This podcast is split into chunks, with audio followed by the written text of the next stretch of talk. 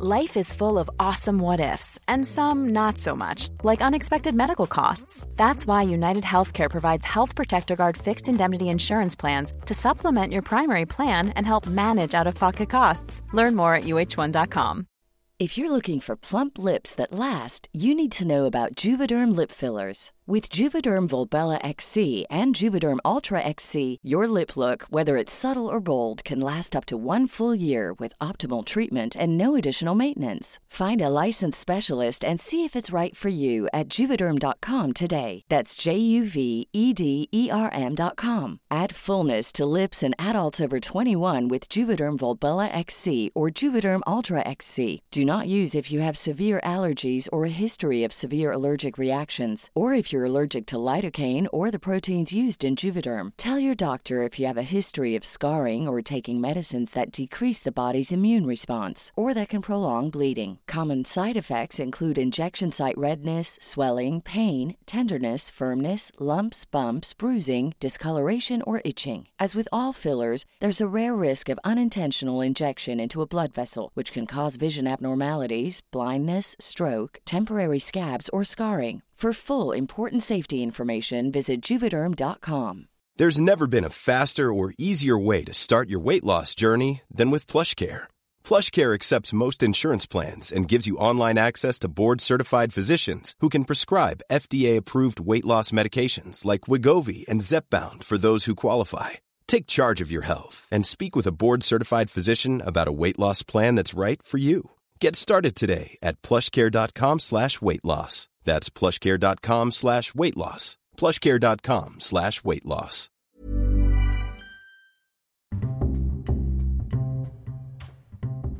Hola, ¿cómo estás? Primero que nada, gracias por escuchar este podcast. Mi nombre es Oscar Cervantes, soy médico y mi objetivo es poder brindarte información para el Nacional de Residencias Médicas y también para ayudarte en tu formación como médico general. Esto lo hacemos gracias a el conocimiento que hemos adquirido y también gracias a los médicos que nos ayudan para poder ayudarte a ti, médicos invitados especiales dentro del podcast, que te van a estar ayudando y orientando día con día en donde quiera que estés y en donde quiera que te encuentres.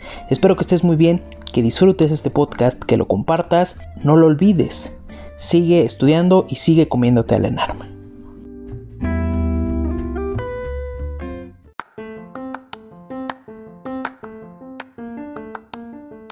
Hola, ¿cómo están? Este, espero que bastante bien. Pues vamos a empezar con los temas de infectología, ¿les parece? Y vamos a ver en esta ocasión la, el VIH, el, el SIDA, la SIDA. Vamos a ver VIH como tal. Entonces, eh, pues sabemos que es una enfermedad causada pues, por este mismo virus, por inmunodeficiencia humana, en donde tiene como tal el blanco principal el sistema inmune y va a estar deteriorándolo en este caso. Entonces el sistema inmune se va a estar encontrando deteriorado, como ya sabemos, ¿no? El más común es VIH tipo 1, ¿ok? Y de estos eh, puede haber una subdivisión en A y B. A nivel mundial se encuentra el tipo A y en América se encuentra el tipo B. Como tal, una estructura viral compleja. ¿Por qué? Porque cuenta con diferentes factores. En este caso, que nos interesa saber, eh, no nada más para el examen, sino para toda la vida es este tres factores muy importantes que se van a estar encontrando a nivel de la estructura. De afuera hacia adentro tenemos la, el factor que es, bueno, el factor que, se conoce como GP120. Posterior a este, el, el GP41 y la proteína que se encuentra ya dentro, rodeando prácticamente al RNA, es la proteína P24. Entonces, como tal, el GP120 y el GP41 que van a hacer, hacia grosso modo, van a facilitar la infección del VIH. ¿Ok? Y eh, es importante en este caso la unión del receptor CD4 ya en nuestro cuerpo y de la unión de GP120, esto va a estar causando una invasión a las células Diana. Las células Diana como tales son los linfocitos TCD4 y el sistema, bueno, el complejo o así como tal, sistema monocito macrófago. Dentro de esto, que es una unión eh, pues simultánea, también debe de haber una unión con dos factores que mencionan en CTO. Es CXCR4, que ese factor se va a estar encontrando en los linfocitos T, y CCR5, que se va a estar encontrando en el sistema monocito o en el complejo monocito macrófago. Entonces, debe de existir una unión simultánea en este caso con estos dos factores y con el GP, que, o sea, más bien, debe de existir una unión entre GP120, entre el receptor de CD4 y entre CXCR4 o CCR5, como ya se los mencioné. ¿ok? Un poquito complejo, lo, traté de, sintetizar lo más que se pudo. Y pues para entrar de lleno a, la enfermedad. ¿Y por qué? Porque nos va a servir más adelante para poder entender cómo funciona la determinación, en este caso del diagnóstico ¿no? en, Western Blot. Como tal, la guía de práctica clínica, la de diagnóstico y referencia oportuna del paciente con infección de VIH en el primer nivel de atención, menciona que los factores de riesgo pueden ser el VIH, bueno, los factores de riesgo para transmitir el VIH. Pueden ser, pues como sabemos, el contacto sexual sin protección, exposición a sangre infectada o sangre de un portador VIH positivo, eh, de tejidos trasplantados, transmisión vertical, perinatal o exposición laboral.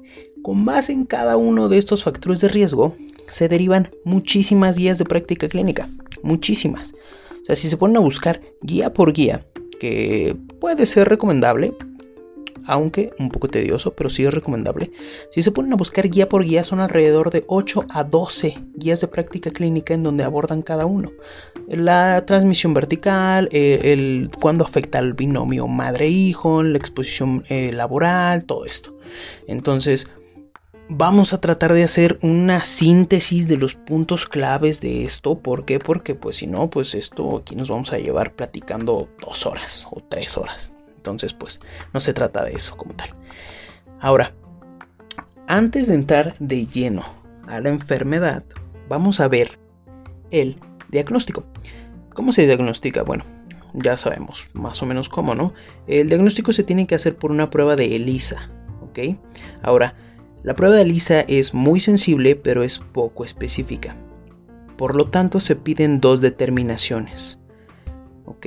En donde eh, se verifique que las dos determinaciones sean positivas para que para posterior a eso confirmar que, exista la enfermedad por medio de Western Blot, que es otro tipo de estudio a nivel de, PCR. Eh, a nivel de Western Blot, que es otro tipo de estudio en donde se va a estar detectando GP41 y GP120. ¿ok? Era por eso que se los mencionaba al principio. Y en las pruebas que son de cuarta generación, que ya tienen una alta sensibilidad y una alta especificidad, se encuentra la detección de P24. Entonces, en este caso, nosotros ya tenemos un Western Blot que detecte a dos antígenos, se va a considerar como positivo y ya, es confirmatorio de VIH. Si tenemos que solamente se está identificando a un antígeno se debe considerar como indeterminada y se debe repetir de 4 a 6 meses la prueba. Ahora, el ELISA negativo en un paciente con factores de riesgo o de alta sospecha, se recomienda realizar una PCR directa, la de cuarta generación que va a estar eh, detectando el antígeno como tal, el P24. Una vez visto esto, que es prácticamente el cribado o la detección, aunado obviamente a los factores de riesgo que, pues ya conocemos, vamos a ver que lo dividen en dos clasificaciones. Hay dos clasificaciones importantes, que es la clínica y la inmunológica. La clínica se divide en A, B y C, en donde A es en donde se presentan síntomas eh, pues no muy específicos, en donde se puede determinar un síndrome retroviral o una linfadenopatía generalizada. B es cuando se encuentran algunos otros síntomas que ya nos hacen pensar un poco más en la enfermedad como candidiasis oral o bien fiebre o diarrea de más de un mes de evolución. Hay muchos otros, los cuales no los voy a mencionar en este momento. Y C sería que nos vamos a encontrar como tal con enfermedades oportunistas eh, típicas. En este caso, ¿cuáles son los oportunistas típicos o bien definitorios de SIDA? Sería tuberculosis o neumonía de repetición o encefalopatía por VIH. También podemos eh, pensar cuando existe coccidioidomicosis extrapulmonar, criptosporidiosis intestinal, em, cáncer cervicouterino invasivo, histoplasmosis diseminada, sarcoma de Kaposi, candidiosis esofágica, que ya no está nada más en boca, sino también en esófago, eh, linfoma de tipo no Hodgkin, sarcoma de Kaposi, que ya se los dije, este, y bueno, eh, la, afectación también de citomegalovirus a nivel de retina, ¿no? Eso como tal ya es una enfermedad definitoria de SIDA, Es importante mencionar que eh, la infección por VIH y SIDA son dos cosas diferentes, en donde la infección por VIH es eso nada más, ¿no? Y las manifestaciones por SIDA se llegan a presentar de 7 a 10 años, según la guía de práctica clínica, posterior a la infección. Es por eso también importante el cribado y la detección oportuna. Hablando pues también dentro de la clínica, lo del síndrome retroviral agudo se puede considerar como fiebre, cefalea, linfadenopatías, ¿no? Y también puede llegar a presentarse exantema maculopapular eritematoso o bien una meningoencefalitis aséptica. Y dentro de la linfadenopatía generalizada persistente es cuando se encuentran ganglios inflamados de más de un centímetro por más de tres meses, esto en cuanto a tiempo. Ahora, ya hablando como tal de una clasificación inmunológica que va de la mano con esto y en muchas ocasiones, en, muchos, en muchas guías, en muchos esquemas ponen un cuadro, ¿no? Un cuadro en donde digamos que eh, en, en las X, o sea, en la parte de arriba para generar columnas, te ponen la clasificación inmunológica que según cuántos... Eh, cuál es el valor de los linfocitos TCD4 que tiene el paciente y en el lado de las Y este, que van a estar formándote filas te ponen cuál es la clasificación clínica, si es A, B o C. No sé si lo han visto en alguna ocasión. Como tal, la clasificación inmunológica es de más de 500. Eh, es cuando el paciente presenta más de 500 CD4, linfocitos TCD4, 500 CD4. Eh, la clasificación 2 es de 200 a 499 CD4 y 3 es menos de 200 CD4. Ahora, va de la mano a B y C, 1, 2 y 3, en donde 3 es en donde se van a presentar las, las, infecciones oportunistas típicas, que van a ser las que van a generar toda la sintomatología de los pacientes, toda la infección, toda la alteración de los mismos. Entonces, si tenemos menos de 200 eh, CD4 es cuando se van a estar presentando todas estas enfermedades que sí, Sí, se las voy a describir. Las más importantes, obviamente no todas, pero las vamos a ver en un momento más. Pero antes de entrar a todas estas enfermedades oportunistas, también la guía de práctica clínica menciona que hay manifestaciones clínicas como tal. Entonces cuando estás interrogando a tu paciente debes de fijarte si te refiere a diaforesis nocturna, pérdida de peso, este, manchas o úlceras orales. También a la exploración es importante la presencia de cándida a nivel oral, síntomas respiratorios, diarrea, que sea crónica como ya lo habíamos mencionado. Este, es importante ver también la historia sexual del paciente en donde pues estás buscando si tiene factores de riesgo en este caso que pues no use eh, de manera adecuada los métodos de barrera para, para evitar perdón, de infectarse del virus, eh, que conozca cuáles son estos métodos para no poder infectarse. Y también eh, mencionan en algunas ocasiones que existe una mayor prevalencia cuando hay eh, relaciones sexuales no como tal vaginales, sino como tal anales. Entonces eso también pues afecta demasiado, ¿no? O más bien propicia demasiado que pudiera existir esto ya entrando en las enfermedades que se pueden estar presentes en, VIH, en pacientes con VIH o como tal con SIDA. Vamos a ver primero las micóticas. Entonces dentro de las micóticas, como ya les había mencionado, está la cándida, que es la infección más común. Eh, se encuentra de manera precoz, presente en mucosas, oral, faringe, vaginal. En el caso vaginal es cuando se encuentra una candidiasis de repetición que es muy muy constante, que no cede. Como tal, el diagnóstico sabemos que es por clínica, y pues menciona también que se puede realizar por un cultivo. Como tal, el tratamiento se puede realizar con nistatina tópica o fluconazol o anfotericina B en caso de que sea una diseminación grave. Recuerden que, que esto es, un resumen súper mega, mega, mega, mega, mega resumido.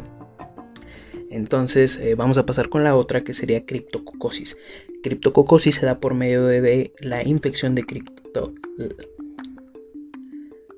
Como tal, la criptococosis se da por medio de la infección por cripto... Como tal, la criptococosis se da por medio de la infección de Cryptococcus neoformans.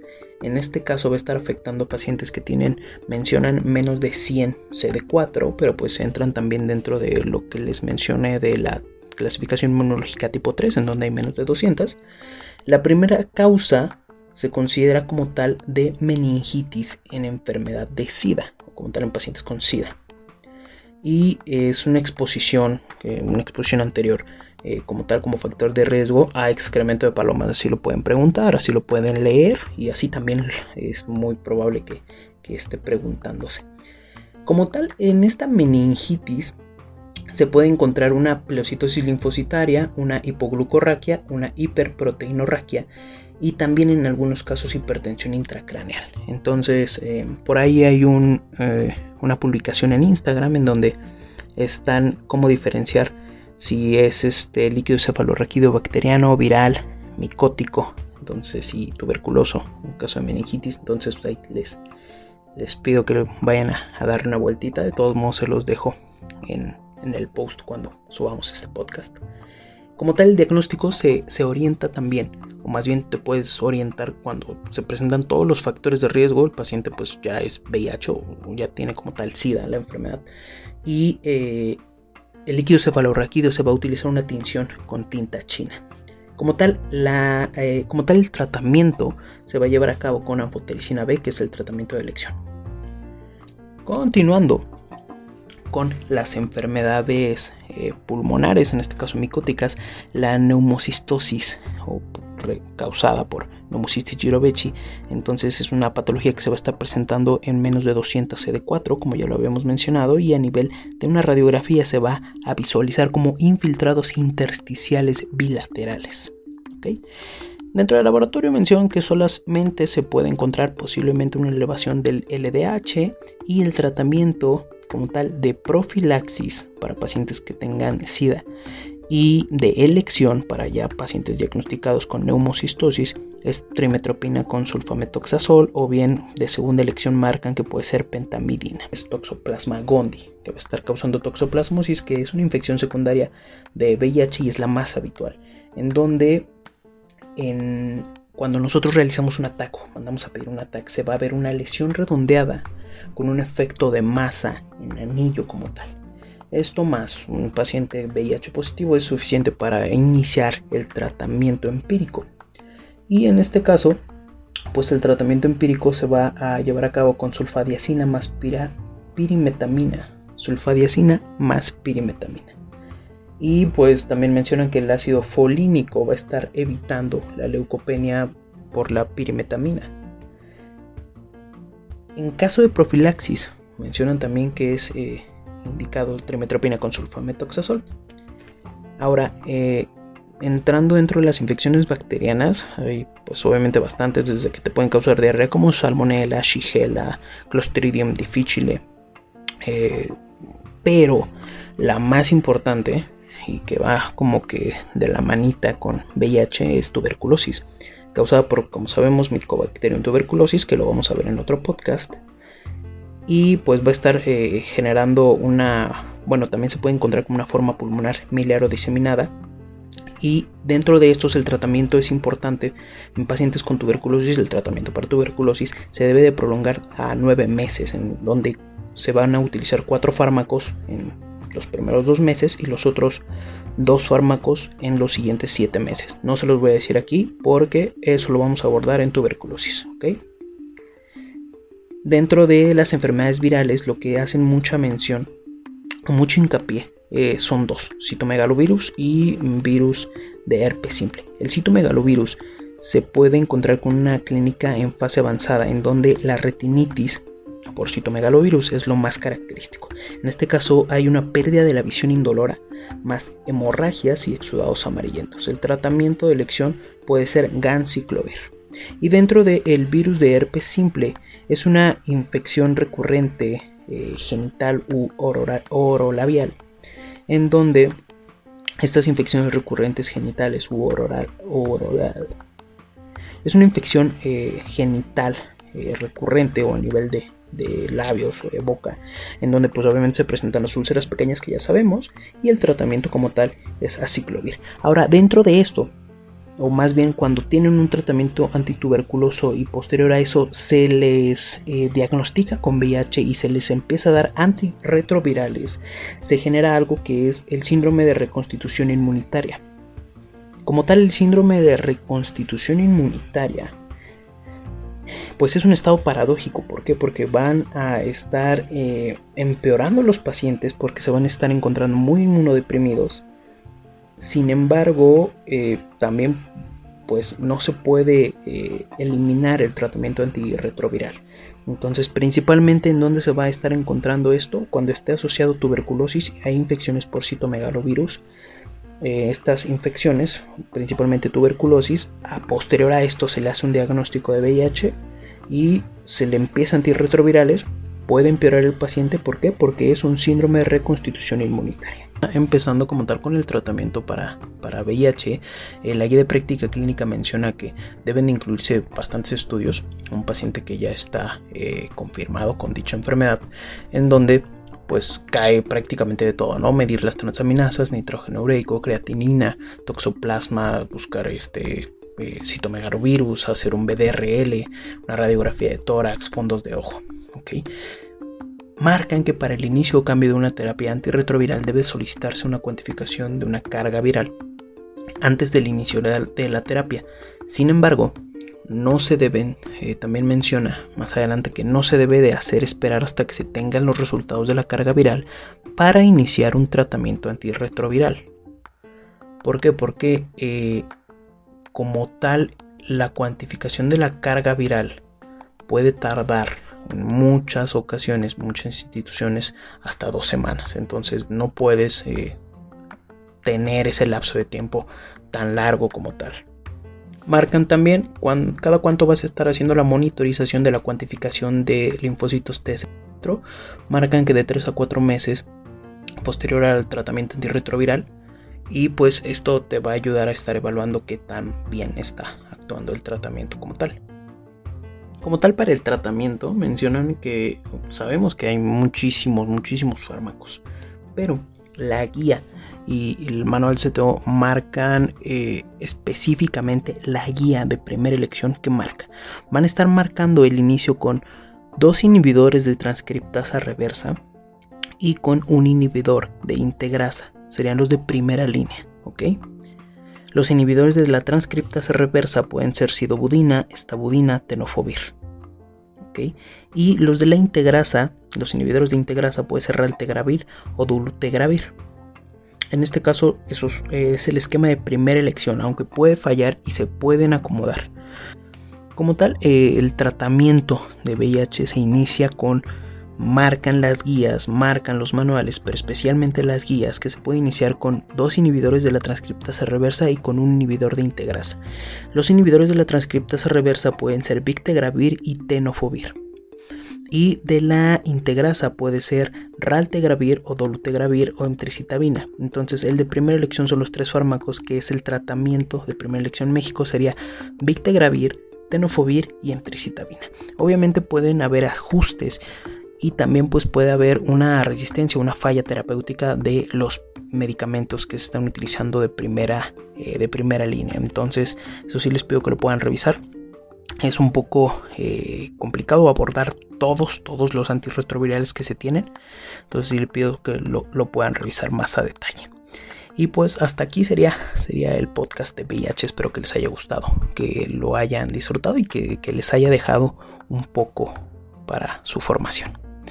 Les agradezco mucho y estén escuchando los siguientes podcasts. Apuesto a que te gustó el podcast, ayuda a este tierno humano y envíalo a tus amigos. Además, escúchanos en Spotify, Apple Podcast, iBox y Google Podcast. Besitos y cuídate del COVID-19. Imagine the softest sheets you've ever felt. Now imagine them getting even softer over time. That's what you'll feel with Bowl and Branch's organic cotton sheets. In a recent customer survey, 96% replied that Bowl and Branch sheets get softer with every wash. Start getting your best night's sleep in these sheets that get softer and softer for years to come. Try their sheets with a 30-night guarantee. Plus, get 15% off your first order at bowlandbranch.com. Code BUTTERY. Exclusions apply. See site for details. Imagine the softest sheets you've ever felt. Now imagine them getting even softer over time. That's what you'll feel with Bowl and Branch's organic cotton sheets. In a recent customer survey, 96% replied that Bowl and Branch sheets get softer with every wash. Start getting your best night's sleep in these sheets that get softer and softer for years to come. Try their sheets with a 30-night guarantee. Plus, get 15% off your first order at bowlandbranch.com. Code BUTTERY. Exclusions apply. See site for details.